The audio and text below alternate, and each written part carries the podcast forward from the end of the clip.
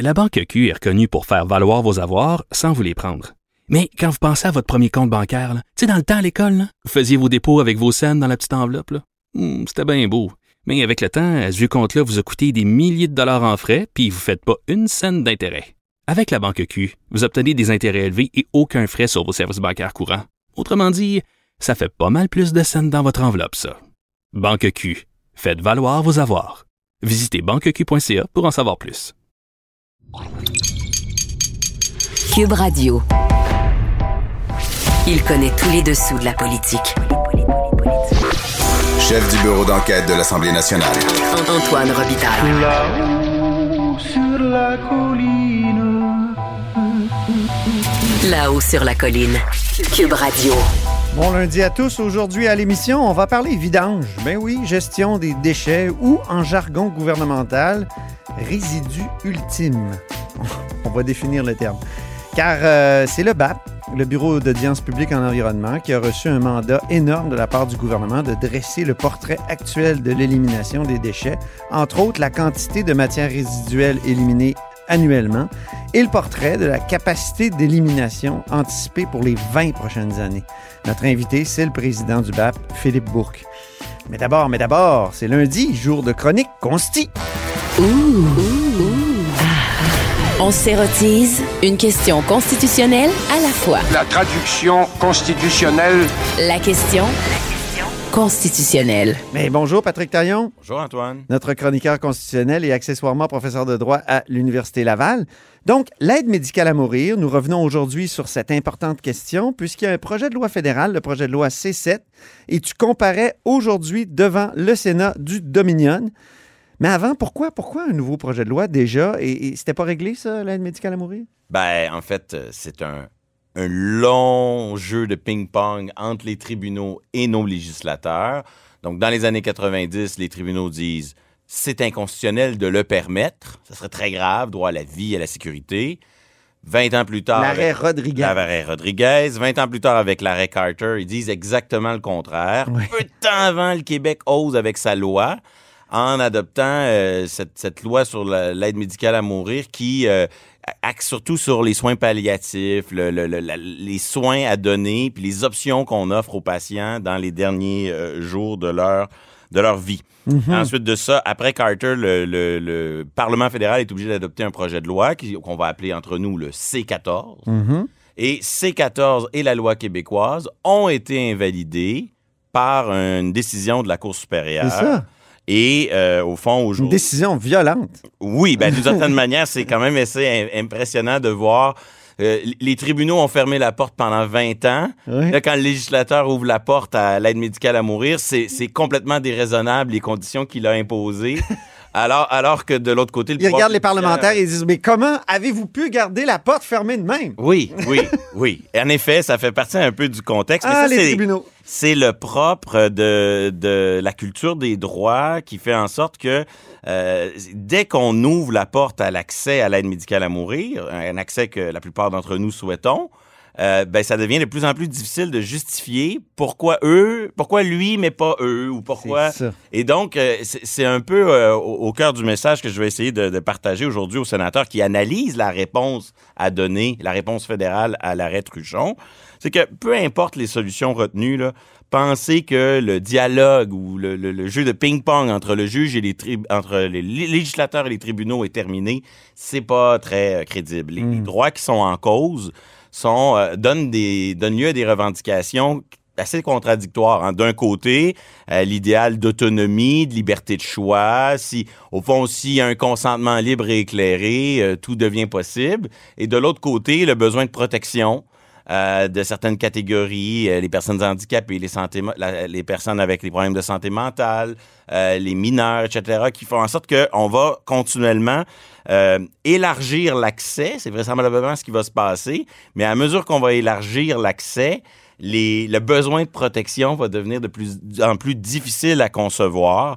Et, et, euh, Parce qu'il y a des handicapés, il y a des associations handicapées qui craignent ça, alors qu'il y a d'autres associations qui disent non, il faut y aller à fond la caisse.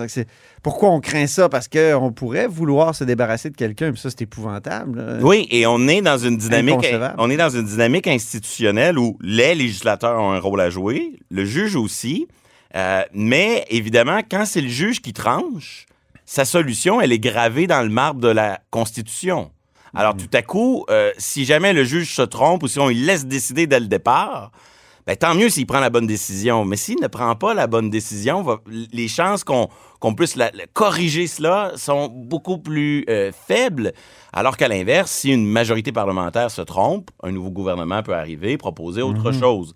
Donc ça, ça fait partie du contexte Ah oui. dont il faut tenir compte. Chacun a son rôle à jouer. Mais euh, à la fois, il faut respecter les tribunaux, mais je dirais, il faut aussi s'arranger pour pas les forcer à, à rendre des décisions trop vite, trop catégoriques et laisser le, le- le temps euh, expérimenter différents équilibres des droits. le béton des tribunaux est peut-être plus solide que le fromage euh, parlementaire. C'est une euh, magnifique métaphore. Je l'endosse entièrement. OK. Autre point institutionnel dont il faut tenir compte, c'est qu'à mesure où euh, on décriminalise, ben, le rôle des provinces s'accroît et le rôle du fédéral devrait normalement diminuer. Hmm. On l'a vécu pour plein de sujets, des questions de société, des questions de morale dans l'histoire Parce que le droit Canada. criminel, c'est fédéral? Oui, le, le droit criminel, c'est fédéral. Donc, lui, son travail, c'est de décider quand est-ce qu'on a un dossier criminel ou on s'en va en prison pour euh, une infraction quelconque. Puis, à mesure où on décriminalise, ben là, ça- souvent, ces questions-là vont entrer dans le domaine de la santé, des ordres professionnels, du droit privé. Donc, toutes des questions de compétences provinciales. Et là, ça, c'est un enjeu majeur parce que pour le reste du Canada, il y a quand même beaucoup de provinces qui se disent comment ça se fait qu'on est obligé de tout virer à l'envers parce qu'une décision de première instance au Québec nous dicte une solution? Ouais. Et donc, il y a beaucoup de gens dans le reste du Canada qui disent pourquoi euh, on pas, n'est pas allé en appel? Et, et- et dans quelle mesure, euh, Truchon, nous en Alberta ouais. Ou nous en Ontario, Truchon, on est liés par l'affaire Truchon? Mhm. Et c'est clair que si le fédéral respectait l'esprit du fédéralisme, il se limiterait à une loi la, la plus euh, réservée possible, la plus modérée possible, la moins interventionniste possible, Ah oui. et laisserait les provinces établir leurs propres équilibres sur des questions très sensibles comme la santé mentale, éventuellement celle des la, la question des mineurs qui est pas encore dans le débat public mais qui va y venir euh, qui Oui. va y arriver un jour, Euh, les questions de délai de consentement anticipé. Donc tous ces débats qui ne sont qui ne font que commencer, euh, on serait beaucoup mieux équipé si on laissait pas juste les provinces, les ordres professionnels eux-mêmes, qui savent comment, euh, qui ont un savoir scientifique et pratique sur comment gérer des situations aussi délicates, les provinces qui administrent des hôpitaux, puis laisser au fédéral, au fond, son rôle de dire, ben, s'il n'y a pas un consentement, s'il n'y a pas, euh, s'il y a une infraction aux lois provinciales, s'il n'y a pas telle ou telle chose, alors il y, a une- il y a une infraction criminelle. Mais si le fédéral commence à vouloir lui-même tracer la- les, les moindres détails, ce qu'il fait, c'est qu'il tente d'imposer une solution uniforme, solution uniforme qui va inévitablement être corrigée, euh, contrôlée, pardon, par les tribunaux. Et si elle est contrôlée par les tribunaux sur une, sur un- dans un dossier uniforme d'un océan à l'autre, ben, elle va amener les tribunaux à se prononcer dans un contexte qui n'est pas l'idéal. Parce qu'elle va, elle va forcer les tribunaux à dire, ben voilà, là, j'ai, tout de suite, j'y vais avec mon dernier mot, euh, c'est bon ou c'est pas bon, de, de- de- d'un océan à l'autre. Alors que si on laisse davantage les provinces jouer un rôle, on aura une succession de décisions à droite à gauche qui tranquillement vont pouvoir euh, sous-peser parce que euh, ces questions-là sont extrêmement délicates. hein. Le, besoin de protection pour des catégories vulnérables comme les handicapés, les mineurs, etc. Et l'autonomie, la liberté de choix. Donc, ces, ces impératifs-là, là, ils sont pas, il n'y a pas une solution magique. Et la preuve qu'il n'y a pas de solution magique. Le genre de raisonnement que les tribunaux pourraient nous réserver. Prenons la question de la santé mentale. Ouais. D'abord, on ne peut pas avoir une solution unique sur la santé mentale parce qu'il y a des Pourquoi? pathologies de santé mentale Ouais. dont un des symptômes ou un des effets, c'est d'avoir des, réflexes suicidaires, Mhm. alors que d'autres maladies qui produisent pas nécessairement ces effets-là. Déjà, un élément contextuel. Ouais. Deuxième élément. Imaginez un raisonnement à la Shaouli, une vieille décision de la Cour suprême, où on dit, euh, ben, si on permet... Sur le système de santé. Exactement. Si on permet à quelqu'un qui a euh, un problème de santé mentale d'exercer un libre choix, c'est pas du tout le même contexte si on est dans une province où les services offerts en santé mentale aux personnes sont extrêmement développés et convenables, que si on est dans, un, dans une province où les services qui sont offerts sont euh, limités, euh, en pénurie, etc. Ben oui. Et nos tribunaux, eux, ils travaillent avec des raisonnements un peu maximalistes. Ils veulent à la fois concilier la chèvre et le chou. Et donc, dans le feu de l'action, le- le- le- si on les plonge dans le débat sur la santé mentale, c'est ce genre de raisonnement ultra contextuel qui risque de, l'emporter. Alors pourquoi oui. euh, Ottawa qui ne gère pas de services de santé mentale, qui ne gère pas d'hôpitaux, qui ne gère pas les ordres professionnels qui ont des codes d'éthique, etc., Mhm. commence à dire, ben moi sur la santé mentale, j'ai une solution pan-canadienne. Non, qui, qui se limite à dire, un, l'aide médicale à mourir ne fait pas l'objet de poursuites criminelles lorsqu'il y a un consentement, lorsqu'il y a une maladie, Mhm. puis lorsqu'on respecte les, les lois provinciales en la matière. Il n'y a pas Pour le reste, les plus lois de chaque province, de chaque État associé. Donc, euh, La santé mentale n'est qu'un exemple parmi d'autres, Mhm. mais dans le projet de loi actuel, il y a aussi un délai de 90 jours pour les personnes dont la mort n'est pas raisonnablement prévisible. oui. Donc, c'était l'enjeu dans Truchon. Ça, c'était le cœur de, de la contestation. J'ai une maladie extrêmement Mhm. grave, je souffre énormément, mais je pourrais souffrir pendant des décennies parce que la médecine, parce que cette maladie, etc., etc. Mhm. Donc là, les, les tribunaux forcent le législateur à enlever son mort raisonnablement prévisible. Et le fédéral dit, mais il faut quand même s'assurer du consentement. J'impose un délai de 90 jours. Ben, ce délai-là, il va être contesté. Et les tribunaux ont des bonnes chances de dire, ben, 60 jours ferait pareil. Ou encore, de dire, c'est pas un chiffre qui compte. Ah oui. C'est un contexte, c'est un délai qualitatif. Exemple, dans la loi québécoise, on, on, souvent, on a souvent évité cette logique du délai, tout en s'assurant que le consentement soit réaffirmé plus tard, mais en disant que c'est pas nécessairement une question de, de nombre de jours ou d'heures. Ça, on s'adapte. Si la personne est vraiment sur le point de mourir, elle exprime d'abord un premier consentement. Si elle l'exprime après, euh, au bout de 10 jours ou au bout de 5 jours, euh, les praticiens, euh, les médecins, les infirmières peuvent s'adapter au contexte. Et il y a des fortes chances qu'avec son délai de 90 jours, Ottawa arrive en disant, moi, je veux protéger, préoccupation très légitime, mais qui nuise à la capacité des provinces et des ordres professionnels de protéger parce que sa solution uniforme et pan-canadienne est un petit peu arbitraire. Pourquoi 90? Pourquoi pas 35, 60, ouais. 60? Ben, il, il fait en sorte qu'il va nuire à son propre objectif de protection. C'est toujours complexe, mais dans cet équilibre entre juge, législateur provincial et législateur fédéral, la manière dont le débat s'organise, qui intervient à quel moment, ça compte souvent autant que euh, le contenu précis des normes que l'on cherche à édicter.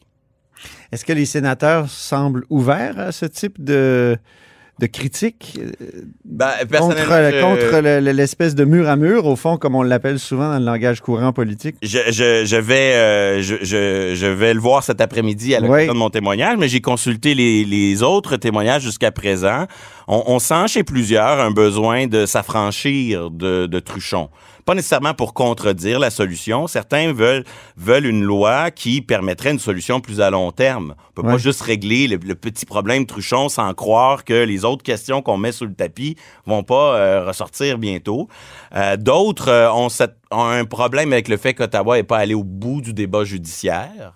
Euh, Il aurait et- voulu aller en, en appel. oui, Ouais, et il y a eu beaucoup de, de débats autour de la question, si on respecte pas le délai imposé par les tribunaux, est-ce qu'il va y avoir un, un vide juridique ou un trou noir? Ça, je crois que notamment le témoignage de mon collègue Stéphane Bollac a permis de tourner la page sur ce débat-là parce que vraisemblablement, il y a- ça n'existe pas un vide juridique. C'est la science du droit d'éviter que ça arrive. Mhm. Et dans le contexte où les tribunaux ont énoncé des critères dans Carter, ben, si le législateur fédéral ne légifère pas, il n'y a pas de vide parce que les critères jurisprudentiels, combinés aux lois provinciales, combinés aux ordres professionnels, etc., fait en sorte qu'il n'y a pas du tout de vide. Mais il faut faire attention, dans le dossier de l'avortement, il y a eu un vide législatif. On n'a jamais été capable de répondre à la jurisprudence. Et ce genre d'absence d'intervention, Ouais. euh, ça, ça prouve que ça marche. Aujourd'hui, on a un, un avortement qui est entièrement régi par euh, les provinces et par le, le- par les, euh, les ordres professionnels. Mais c'est pas, euh, ça empêche pas que euh, un minimum d'exemption criminelle explicitement prévu dans le code criminel peut avoir sa place. C'est au législateur fédéral de voir. Ben, merci beaucoup, Patrick Taillon, pour cette comparution. On vous a donné même plus de temps là-haut sur la colline qu'au Sénat. Oui, je crois que ça sera effectivement le cas. C'est formidable. Alors, euh, les sénateurs, vous pouvez écouter là-haut sur la colline. Souvent, vous avez plus de détails. Merci beaucoup, chroniqueur constitutionnel, Patrick Taillon, euh, accessoirement professeur de droit à l'Université Laval. On se reparle la semaine prochaine.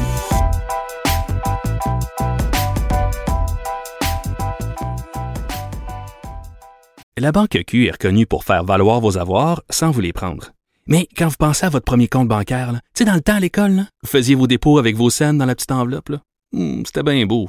Mais avec le temps, à ce compte-là vous a coûté des milliers de dollars en frais, puis vous ne faites pas une scène d'intérêt.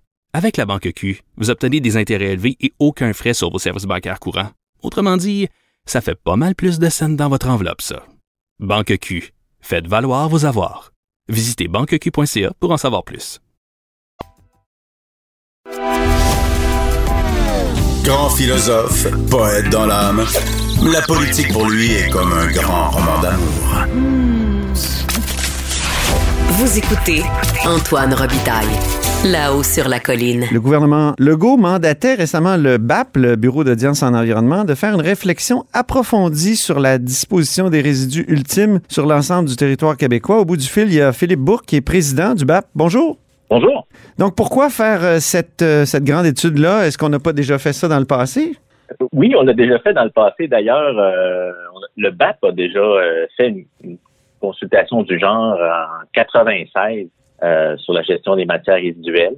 De là, euh, découlé plusieurs politiques publiques, euh, des grandes réformes quand même qui ont été apportées. euh, mais euh, on l'a vu au cours des dernières années, euh, les, les problématiques euh, continuent de persister. euh, on en, le- les Québécois continuent à générer quand même beaucoup de matières résiduelles. Euh, on a eu des problématiques dans les centres de tri. euh, bref, la question demeure très importante et euh, visiblement le besoin de, de se repositionner face à cet enjeu-là est encore très présent. Et je pense que l'idée de, de, de- se donner une vision à long terme est- est tout à fait nécessaire.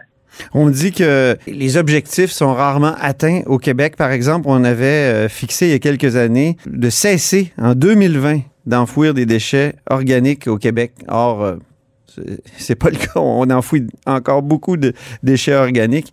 Qu- Qu'est-ce qui nous dit qu'on aura beau faire un beau portrait? euh, Est-ce qu'on prend toujours tous les moyens pour atteindre les objectifs? Ben, c'est sûr que la, la, la, la- mise en œuvre des politiques publiques, c'est un, c'est un, c'est un autre enjeu. Euh, mais je pense que le fait d'avoir des bonnes politiques publiques qui sont appuyées sur un bon état des lieux, une bonne connaissance de la situation pour euh, faire en sorte que les décisions qu'on prenne soient les bonnes puis au bon moment, c'est toujours nécessaire.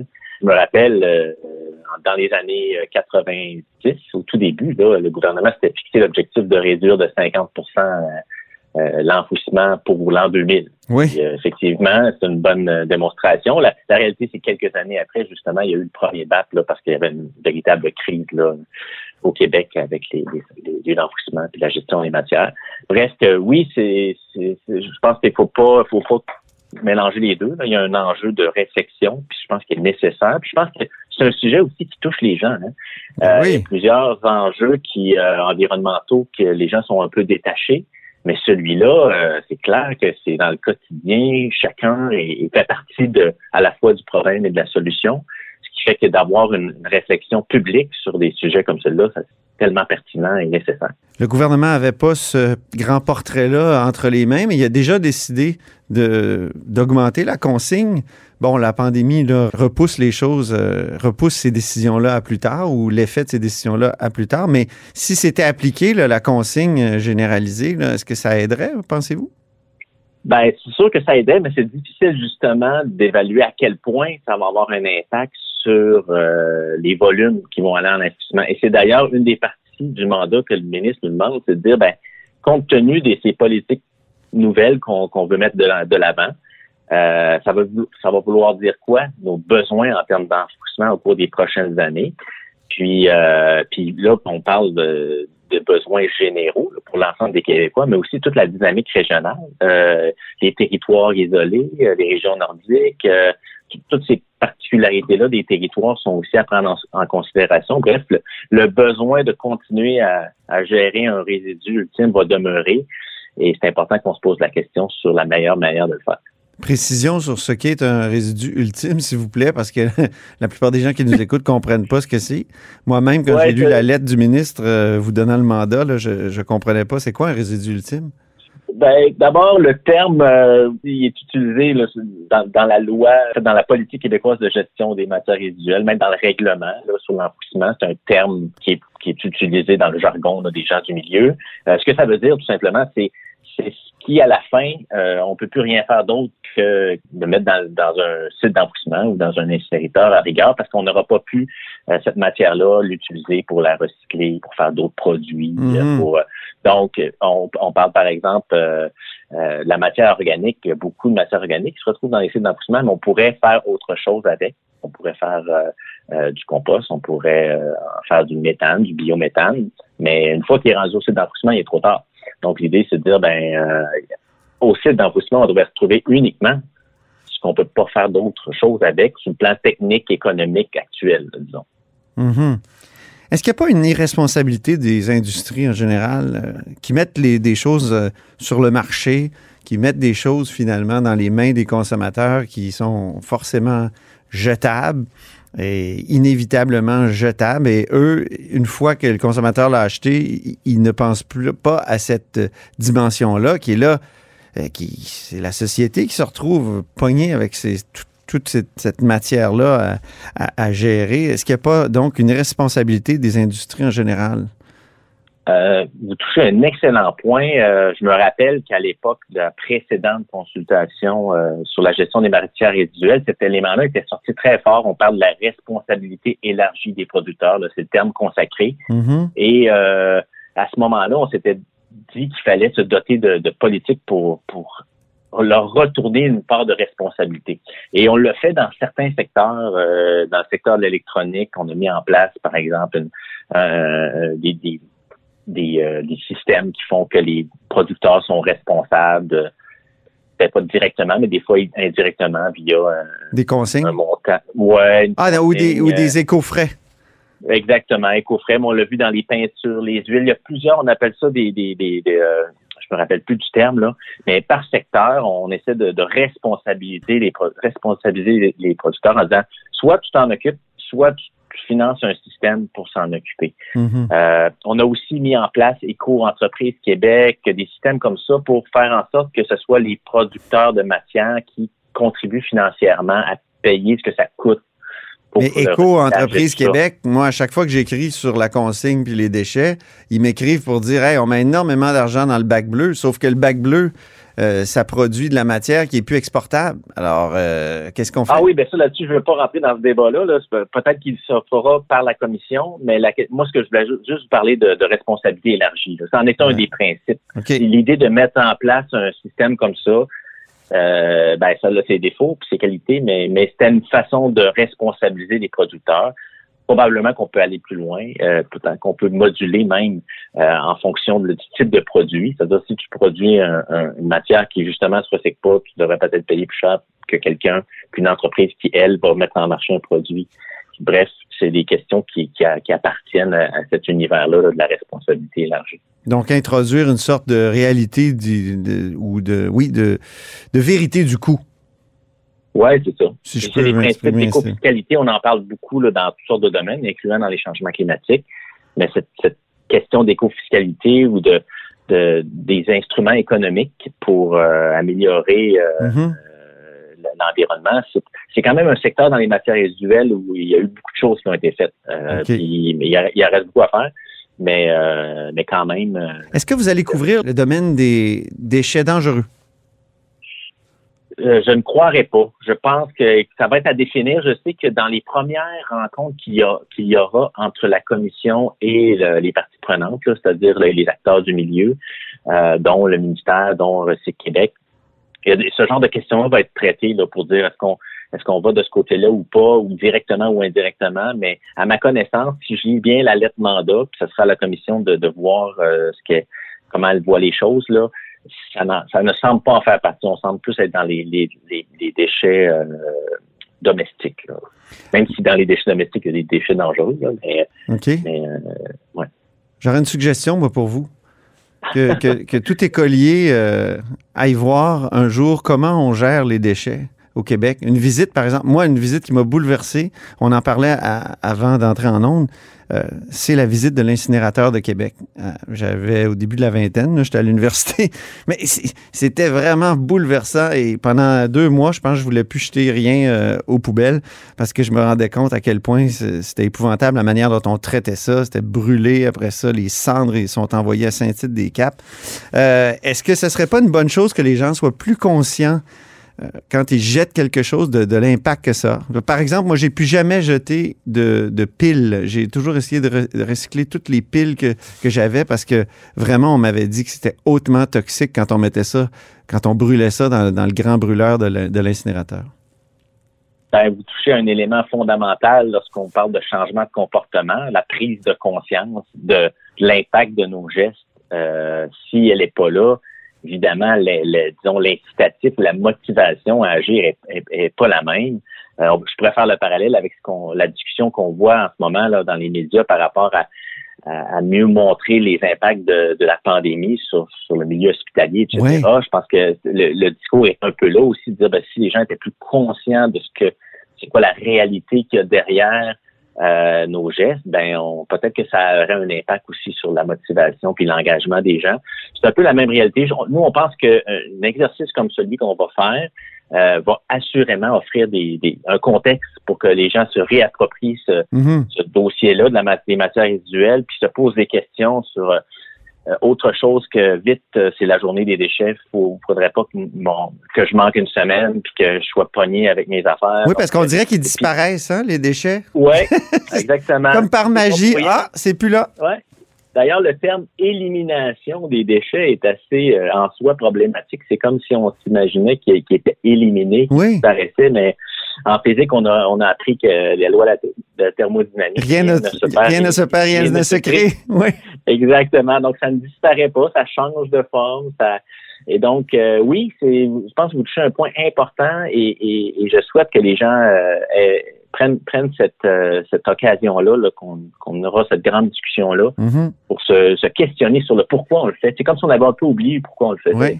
Déjà, on remarque que les gens dans leur Facebook sont bouleversés par les mers de plastique en Asie, là, mais on peut Ouais. leur montrer qu'ici, c'est quand même, il y a aussi beaucoup de matières, même si on a un grand territoire, il y a beaucoup de matières qui sont traitées puis qui pourraient être, euh, être recyclées ou euh, on n'a pas Ouais, besoin d'en faire des déchets.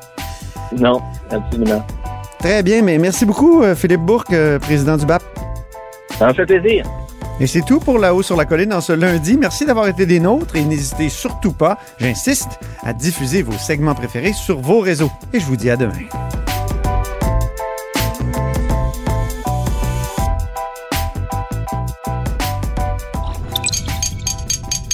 Cube Radio.